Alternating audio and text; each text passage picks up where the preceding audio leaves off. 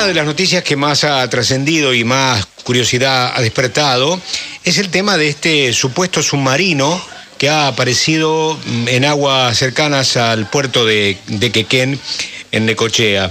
Abel Basti es un historiador, líder de la expedición que halló esta embarcación hundida en estas profundidades. Podemos hablar con él. ¿Cómo le va, Basti? Buenas tardes, soy Fernando Bravo, desde Radio Continental. ¿Qué tal, Fernando? ¿Cómo está? ¿Cómo le va? Tanto tiempo que no hablamos. Sí, cierto, ¿no? varios años. ya. Sí, efectivamente. Yo le he hecho notas a usted por un- algunos libros que usted ha publicado. Sí, sí, siempre sobre la misma Temática. temática. Sí. Sí, sí. Del, del encuentro de la influencia nazi en nuestro país que llegó en el 45, ¿no? Sí, sí, eh, eh, particularmente lo que ha sido la, la presencia furtiva, ¿no? O sea, los, las llegadas clandestinas y la vida posterior con identidades cambiadas o no en nuestro país de, de miles de hombres que vinieron de, de Alemania. Eh, de Alemania. ¿Y qué esta aparición, qué confirmaría Basti?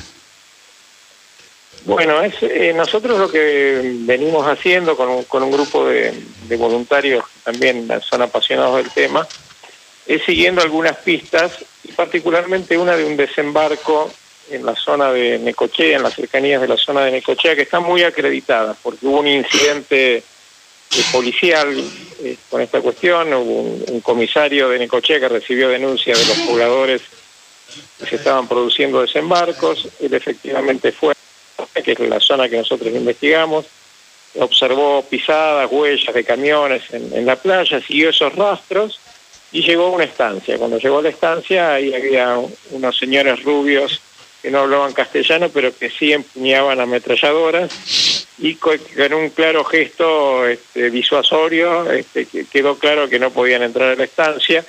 El comisario rápidamente volvió a Necochea, pidió instrucciones, pidió refuerzos y este, la central que estaba en La Plata le dijeron que se olvidara del tema, que ya eso eh, no tenía que incumbirle porque ya, ya era un hecho consumado. Este, entonces ese incidente en particular está muy, muy, muy ¿Usted registrado. ese incidente en qué año lo se localiza, Basti? Eso es invierno del 45. Invierno del Invierno 45. del 45. Sí. Bien. Entonces, eh, lo que hicimos nosotros fue eh, empezar a rastrear esta historia, buscar antecedentes, relatos de pobladores, y finalmente, eh, bueno, algunos documentos de la Armada sobre la ubicación de submarinos alemanes en esa época, porque eran, hay registros este, de, de la presencia de los submarinos, y lo que se hizo fue un, primero un rastreo de la, de la playa en ese, en ese mismo lugar, eh, con radares para ver si había material náutico que pudiera haber quedado enterrado y después se pasó directamente al mar, eh, primero eh, registrando los naufragios que sí están en la carta náutica, que son Claro. oficiales, que están registrados, para después eh, encontrarnos con uno que no era, que no estaba registrado. Este, lo más importante de esto es que es un, digamos, es un, un naufragio grande de 80 metros de largo, a muy poca profundidad y muy cerca del puerto de Cuando hablamos de poca profundidad, ¿qué profundidad hablamos, Basti? eh, 30 metros. 30 metros. Está. Este, no es el Titanic que está a miles de metros, esto es Claro. a- a- no, no llega a 50 metros.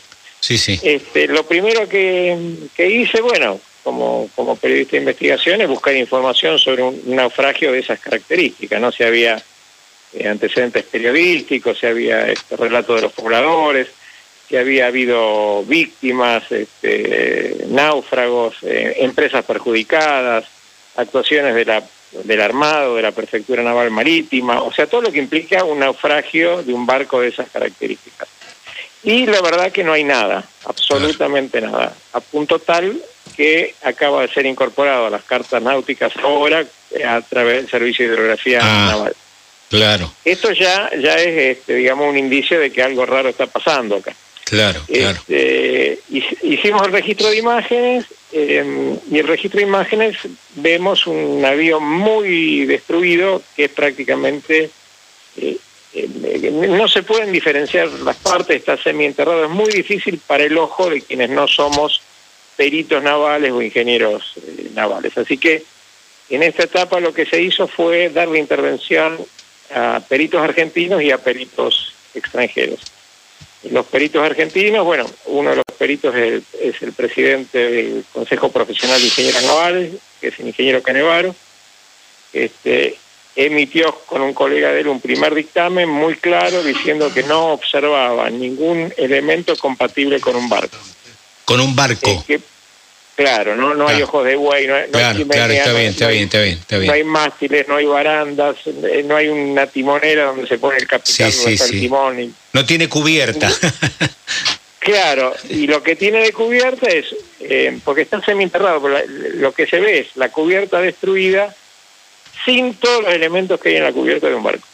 Claro. Esa fue la primera conclusión muy clara. Y después sí, lo que vieron eh, fue una serie de elementos que sí se corresponden con un submarino. Este, parte de la torreta, un periscopio, algunas escotillas, y la proporcionalidad, digamos, entre ancho y largo, porque eh, los submarinos son más angostitos que los barcos. Eh, esa proporcionalidad es muy típica. Y el tamaño también, ¿no? que es, coincidente con un submarino transoceánico. Esa es la pericia argentina, que no abunda en más detalles. Nosotros vamos a dar a conocer eh, esta semana, estamos traduciendo la pericia una pericia internacional que está hecha por un experto del tema, eh, que pertenece a la Liga Naval Italiana, que es una entidad que depende del Ministerio de Defensa de, Italia, que tiene expertos en, naufragios de la Segunda Guerra Mundial. Eh, particularmente esta pericia está elaborada por una persona que trabajó para el Pentágono, para eh, naufragios militares, trabajó para la Royal Navy, ha participado en una serie de operaciones de, identificación, ha identificado un submarino británico, ha identificado un submarino italiano, este, entre otros, eh, entre otros, entre otras operaciones, algunas que están en curso en este momento. Eh, la ventaja acá es eh, sobre los peritos argentinos, que no, no es para, para soslayarlo, pero es de experiencia respecto a submarinos de la Segunda Guerra Mundial porque en Argentina esta experiencia no existe. Claro, claro. En cambio en Europa hay, hay una grandísima cantidad de submarinos hundidos y entonces estas entidades que se han especializado en, este tipo de estudios tienen mucha experiencia al punto de que donde uno ve hierros retorcidos ellos inmediatamente identifican eh, a qué parte del navío pertenecen esos hierros y claro lo que pasa se tutean de otra manera con el escenario principal no claro claro, además bueno este, los, los currículums son muy, impresionantes respecto eh, a los antecedentes de terreno digamos más allá de la preparación este, académica que la tienen. Sí sí. Este, usted hablaba usted, hablaba de los expertos italianos yo acabo de leer una novela de Pérez Reverte que se llama precisamente el italiano y que tiene tiene que ver con los submarinos personales que usaban los, los eh, italianos que atentaban contra la flota este, instalada en distintos puertos de España. Este es un puerto de España, pero tiene que ver con todo el conocimiento que tenían los italianos de abajo del mar, ¿no? En el fondo del mar. Claro, claro. Y en particular, bueno, esta entidad es una entidad muy antigua de, de Italia, está bajo jurisdicción del Ministerio de Defensa y son realmente eh, expertos en, esta materia. Entonces, esta pericia es eh, determinante para nosotros. ¿no? Yo estoy haciendo, o nuestro grupo está haciendo lo que no está haciendo el Estado, digamos, porque este, este trabajo de identificación debería haber eh, sido realizado por parte del Estado. Está bien. Bueno, Abel, gracias por esta charla de hoy y por estas novedades y por esta, este repaso de una parte oculta, digamos, de la historia argentina, o al menos se intentó ocultar bastante, ¿no? Esta parte de la historia, de la historia argentina, el desembarco de, los nazis en nuestro país allá en la década del, del, 40. Y esa, esa, esa estancia que usted menciona, creo que llamaba algo de mar, ¿no? Sí, sí, Moromar. Moromar, que creció en algo la, la historia propiamente dicha o, o, digamos la estancia pasó como un refugio que luego digamos se fue diluyendo en el tiempo. Eh, no, no, lo que pasa es que, bueno, yo he podido reconstruir a través de descendientes del, del dueño más o menos esta, esta cuestión y efectivamente esto era un sitio donde llegaban con las cargas y con los hombres y a partir de ahí eran redistribuidos eh, a lugares este, ya asignados, pero era el punto clave en ese lugar de la costa para guardar eh, las cargas y temporalmente eh, a los hombres. Ahora, volviendo a la historia del encubrimiento, esto empezó con el comisario eh, Mariotti, que fue a quien le dijeron, usted no investigue más. Claro. Pero continuó, continuó esa, esa historia del encubrimiento continúa hasta el presente, al punto tal que nosotros tuvimos muchas dificultades para investigar.